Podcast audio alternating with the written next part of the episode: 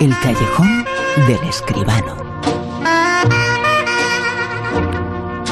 Y lo hemos anunciado en fechas anteriores y es que ya ha comenzado el Festival de Cine Español, el Festival de Málaga. Y como siempre, José Manuel Escribano está allí. Y nos lo cuenta aquí en el Callejón del Escribano. José Manuel, muy buenas, ¿qué tal? Buenas noches, Bruno, ¿qué tal? Una vez más, un año más, el Festival de Málaga, el Festival de Cine Español. Pues efectivamente, hombre, aquí estamos para verlo porque nada mejor que venirse a Málaga, iba a decir en primavera, a ver, es que este año se ha adelantado un poquito el festival, pero por lo menos el tiempo acompaña. Málaga está engalanada hasta arriba con alfombras rojas, con retratos eh, de los artistas eh, por la calle, con la Plaza de la Merced, la calle Larios, en fin, lo típico porque realmente la ciudad de Málaga, yo diría que incluso la provincia, pero la ciudad de Málaga acompaña a su festival. 22 años ya con este, ha empezado, pues eh, anoche fue la gala de inauguración con Taxi a Gibraltar, la película que protagoniza, como no, Dani Rovira, que además recibió el homenaje de su pueblo, de su ciudad y de su gente. Bueno, en la sección oficial hay nada menos que 22 películas este año, Bruno. Está antes de la quema de Fernando Colomo, el director más veterano y yo diría que un poco el único sagrado que se ha acercado por esta edición del festival. Está también 522, Un gato, un chino y mi padre, la película de Paco Baños, que por lo menos tiene un título original. ¿A quién te a una isla desierta? de J. Linares. El doble más 15 de Miquel Rueda. Los días que de Carlos Márquez Marcet, que ya sabe lo que es tener éxito aquí en Málaga. Litus de Dani de la Orden, el director del mejor verano de mi vida. Yo, mi mujer y mi mujer muerta, otro de los títulos de este año que la verdad que está en la mar de bien, de Santi Amodeo, que repite, yo creo que después de bastantes años eh, eh, vuelve a la pantalla grande. Sordo, de Alfonso Cortés Cabanillas, O Grande Circo Místico, la película de Carlos Diegues, el veterano realizador brasileño, y luego películas de directores y directoras pues menos conocidos, Luis María Mercado, Neus Bayús, esta una película eh, rodada en catalán y en, senegalés, con lo cual tiene todas las eh, virtudes para ganar algo, porque desde que se llama cine en español han ganado dos en catalán y una en inglés, de manera que esta tiene posibilidades. Si es en senegalés, bueno. Es, lo mejor de todo, ¿no? También trae su película Inés de León, Arisama, Roberto Hueso, Alejandra Márquez, en fin, no quisiera tampoco dejarme a ninguno porque todos se merecen de todo lo que se les mencione, ¿no? Ante Luis Prieto, Rubén Mendoza, Salvador Simó, Arturo Castro, y va a clausurar, pues de nuevo, Dani Rovira con la película Los Japón, de la que ya hablábamos en el programa hace algunas eh, semanas, la película que ha dirigido Álvaro Díaz Lorenzo pues lo que yo suelo decir, pues Colomo y 20 más, ¿verdad? O, 21, ¿no? Sí, en este caso son Colomo y 23 mm. más porque las dos de Dani Rovira están fuera de concurso, ellos saben por qué no quieren concursar, ¿no? Bueno, lo que sí hay, desde luego, son las secciones habituales del festival. Málaga Premier, que va a estrenar el episodio de inicio de la temporada 20 del Cuéntame, también los episodios de Gigantes de Enrique Urbizu y de Instinto de Carlos Sedes y Roger Wall y cinco largos más. La, la, la sección Zona Cine, donde están las películas pues más arriesgadas, más experimentales, ¿no? Por supuesto hay documentales, cortometrajes, una sección que se llama Focus Argentina con cuatro títulos, porque hay que recordar que por eso se llama el Festival de Cine en Español, porque también presta atención a las películas latinoamericanas, incluidas eh, Portugal y, Brasil, claro. Una sección con lo mejor del año, eh, el estreno del Cano y Magallanes, la primera vuelta al mundo. Las celebraciones del viaje del Cano y Magallanes empiezan ya, pero se van a suceder a lo largo de todo el año, imagino. Y dos películas de oro en lugar de una, como siempre había. Este año son dos. Una española, Amanece, que no es poco, la película súper conocida de José Luis Cuerda, y la, historia oficial, también una película notable, importante, esta del argentino Luis Puenzo. Habrá actividades, hay actividades a lo largo del festival, como afirmando los derechos de las mujeres, exposiciones, conciertos, mesas redondas y Cinema Cocina, esta sección especial del Festival de Málaga, nada menos que con siete películas gastronómicas que están protagonizadas, pues eso, por el vino, el aceite de oliva, el jamón, en fin, no sé si serán muy buenas, pero desde luego alimenticias, por supuesto que sí. Recordemos para terminar a los homenajeados este año, que son Julia Gutiérrez Cava, que ya recibió el homenaje ayer, Raúl Arevalo, Javier Gutiérrez, Cecilia Roth y el guionista Rafa Cobos, uno de los mejores guionistas de nuestro cine.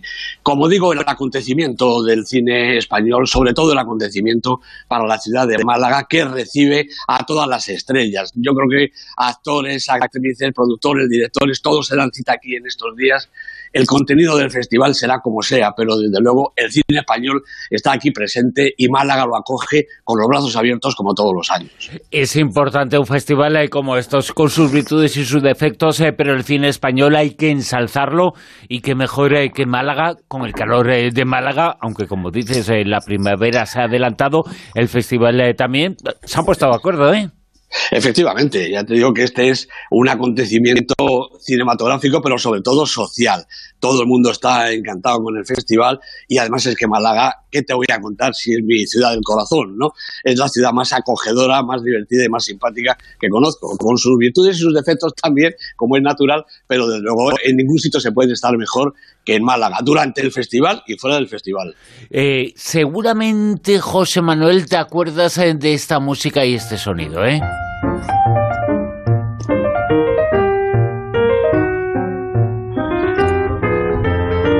Porque la historia del cine no sería lo mismo sin esos acordes, sin los acordes de El Gordo y el Flaco. Pues efectivamente, cómo no. Bueno, quizá mucha gente joven no se acuerde o no los conozca, Stan Laurel y Oliver Hardy, pero los que tenemos ya alguna cierta edad, desde luego los recuerdos nos vienen a la memoria constantemente y con esta película todos juntos. Pues sobre esta película hablamos el comentario esta noche, El gordo y el flaco. Cámara, proyección de fondo, dentro música y acción. Las leyendas de Hollywood Stan Laurel y Oliver Hardy han llegado hoy a Gran Bretaña para hacer una gira por todo el país. Esto lo hacemos mientras vemos si cuaja la película. Me encargaré de que esta gira empiece con buen pie. Ahí está, la Torre Eiffel. Es increíble el éxito que siguen teniendo, con el mismo repertorio de siempre. Ahí están. Es una fiesta maravillosa, ¿verdad que sí, Ira? Está bien. Imágenes del cine de siempre, el gordo y el flaco vuelven a la gran pantalla. Vuelven dirigidos, vuelven de la mano de John S. Bird. La producción de la película es de Faye Ward y Jim Spencer. El guion de Jeff Pope y el gordo y el flaco en la pantalla ahora son Steve Coogan, John C. Reilly y algunas de sus mujeres como Shirley Henderson que también salen.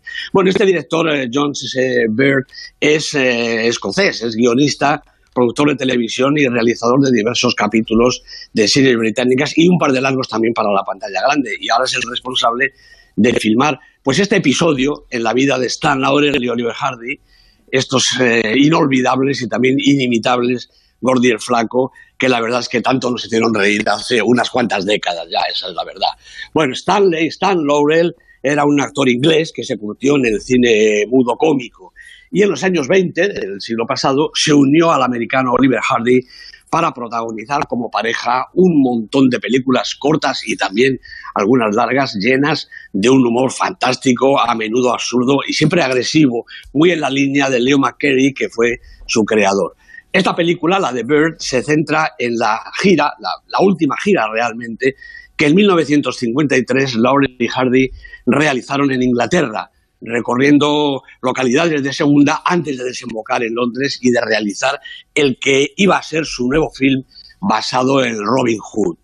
Bueno, todo esto sucede en la película tras un prólogo en el que 16 años antes la pareja que está en la cúspide de la fama sufrió una dramática ruptura cuando el productor Hal Roach despidió a Laurel y obligó a Hardy a rodar en solitario. Luego ya ha pasado el tiempo y quizá ha curado esa herida, quizá no, ya lo veremos. ¿no? Stan y Oliver se enfrentan a un tour que no empieza muy bien. El público inglés de provincias no tiene demasiado recuerdo del dúo cómico y apenas acude a los teatros. Y los artistas esperan la llegada de sus respectivas mujeres mientras trabajan, es decir, trabaja, están escribiendo y Oliver lo que hace es leer sin mucha esperanza. Trabajan en su película y se interrogan acerca de la caducidad de la fama. Bueno, menos mal que su avispado manager les propone hacer una serie de anuncios publicitarios y eso les consume el tiempo y, por raro que parezca, les devuelve a la fama y al favor del público. Cuando llegan a Londres, el éxito es total y sus queridas y añoradas Lucille y Aida llegan por fin para acompañarlos y todo parece ir sobre ruedas. Bueno, pues nada más lejos de la realidad, los problemas acaban de empezar. La película sigue el itinerario artístico del dúo, pero también el sentimental. Laurel y Hardy son, después de casi 40 años juntos, un todo indivisible, y su trabajo en los escenarios lo demuestra. No hay número que caiga en la rutina, no hay un efecto cómico que no siga sorprendiendo y divirtiendo. Y eso se llama amor a la profesión y también al compañero. No se nos regalan demasiados momentos de sus actuaciones en la película, quizá por conocidos o tal vez por no comprometer más la magia de sus intérpretes, pero los que hay, el de la estación con las dos puertas, el del hospital con Oliver con una pierna escayolada, son fantásticos. Y en relación con esa magia, hay que darles todo el mérito de la función a sus protagonistas. Steve Coogan, un actor inmenso que puede ser Tristram Sandy, Bing Crosby o lo que quiera, y John C. Reilly, uno de los mejores actores de carácter americanos, están sencillamente sublimes. Se han adentrado en el alma de sus personajes y se han apropiado de sus gestos y sus figuras. De hecho, se parecen más a Laurel y Hardy, a la imagen pública que se desprende de sus películas, que los verdaderos artistas en ese momento de sus vidas. Y eso es Genial, Bruno. Y así es el cine, una fábrica de sueños, una apuesta por la imaginación, una puerta abierta a la poesía y a la nostalgia, hasta para los que no somos nostálgicos ni excesivamente soñadores. Y es que El Gordo y el Flaco es historia del cine, es historia de diversión y es historia también del arte, porque no puede olvidarse esa parte tan importante en esta película, en estos eh, personajes eh, que ya están en la historia, que vuelven a hacer historia. Efectivamente, son parte de la historia de la cultura mundial, parte del cine, parte del cine cómico. Yo creo que eh, como pareja cómica prácticamente los mejores. Luego llegaron aquellos americanos a Bot y Costello, la verdad es que nada parecido. Y luego ya sí, el éxito tremebundo de Dean Martin y Jerry Lewis, que se traspasó las pantallas, fue a las salas de fiestas y prácticamente eh, a, a todo el universo del show business, ¿no? Pero la verdad es que la pareja cómica por excelencia, la mejor, la estupenda, la más divertida, siguen siendo el gordo y el flaco, Stan Laurel y Oliver Hardy. Y esta sesión no sería lo mismo sin un momento estelar, el momento de el Super 10. La lista que nos sitúa esta semana en el puesto número 10, José Manuel. Pues fíjate, vuelven a aparecer aquí Carmen y Lola. Me alegro mucho de que esta película se recupere. Bueno, ha estado en el puesto 11, en el 12, vuelven a entrar en el 10 con la película de Arancha Echevarría, Zaira Romero y Rosy de Rodríguez. Dos chicas estupendas actrices. 9. El vicio del poder de Adam McKay, la película con Christian Bale en el personaje del vicepresidente Dick Cheney. Ocho semanas en la lista, repite posición. 8. Baja un poquito Cómo entrenar a tu dragón 3, la película de animación de Dean DeBrose en la tercera semana en el Super 10. 7. Bueno, pues esta es la primera semana para Capitana Marvel. Un taquillazo de más de 4 millones de euros en su primera semana. Una cosa verdaderamente importante. A mí no me lo parece tanto, pero si eso sirve para que la gente vuelva a ir al cine, bienvenida sea la Capitana Marvel, sus sargentos y los soldados rasos, todo lo que hagan falta. En el puesto 6. Pues aquí está Roma, de Alfonso Cuarón, la película que ha ganado un Oscar importantísimo este año y Alfonso Cuarón otro. 14 semanas ya en el Super 10, ha bajado un puestecito. Puesto 5. Green Book está ganado el Oscar de verdad, el más grande. La película de Peter Farrelly con Vigo Mortensen, con Marsala Ali, seis semanas en la lista, bajando también un puesto. ¿Y en el puesto número 4? Pues también baja un puestecito porque es que ha habido novedades. Después de ocho semanas, La Favorita, la película de Yorgos Lantimos, con Olivia Colman, Emma Stone, Rachel Weisz, un reparto extraordinario y una película realmente importante. Vamos a la parte alta de la tabla. ¿Qué nos sitúa en el puesto número 3? Pues la película de la semana y seguramente no podía ser otra porque cuando Clint Eastwood estrena, Clint Eastwood sube por el Super 10 como una bala. La película Mula, dirigida por Clint Eastwood, protagonizada por el mismo Eastwood junto con Bradley Cooper, primera semana en la lista Película de la Semana. Puesto número 3 en Mula de Clint Eastwood. En el puesto número 2... Cold War, aquí ya no hay novedades. La película de Pavel Pavlikovsky, que lo ha ganado todo también en todos los certámenes este año, nada menos que 23 semanas en el Super 10. ¿Y en lo más alto, puesto número uno? Pues sigue nuestra película favorita, Un asunto de familia de Hirokazu Koreeda, 12 semanas en el Super 10, muchas de ellas en todo lo alto, realmente una película, si no lo es, está muy cercana a la obra maestra. Qué podium, ¿eh? Tan fascinante. Mula, por un lado, eh, Colbor y la película de Hirokazu Koreeda, Un asunto de familia. Eh, mejor no puede ser ese podium, ¿eh? Yo estoy de acuerdo, mejor no puede ser. Son tres películas realmente extraordinarias, de esas que, como decía antes, con el motivo de la Capitana Marvel, tienen que ser, eh, bueno, pues una excusa para ir al cine en algún momento, si puede ser de esta semana que viene. En el puesto número uno, un asunto de familia. En el dos, eh, Cold. En el tres, esta semana, la película, la nueva película de Clint Eastwood, eh, Mula.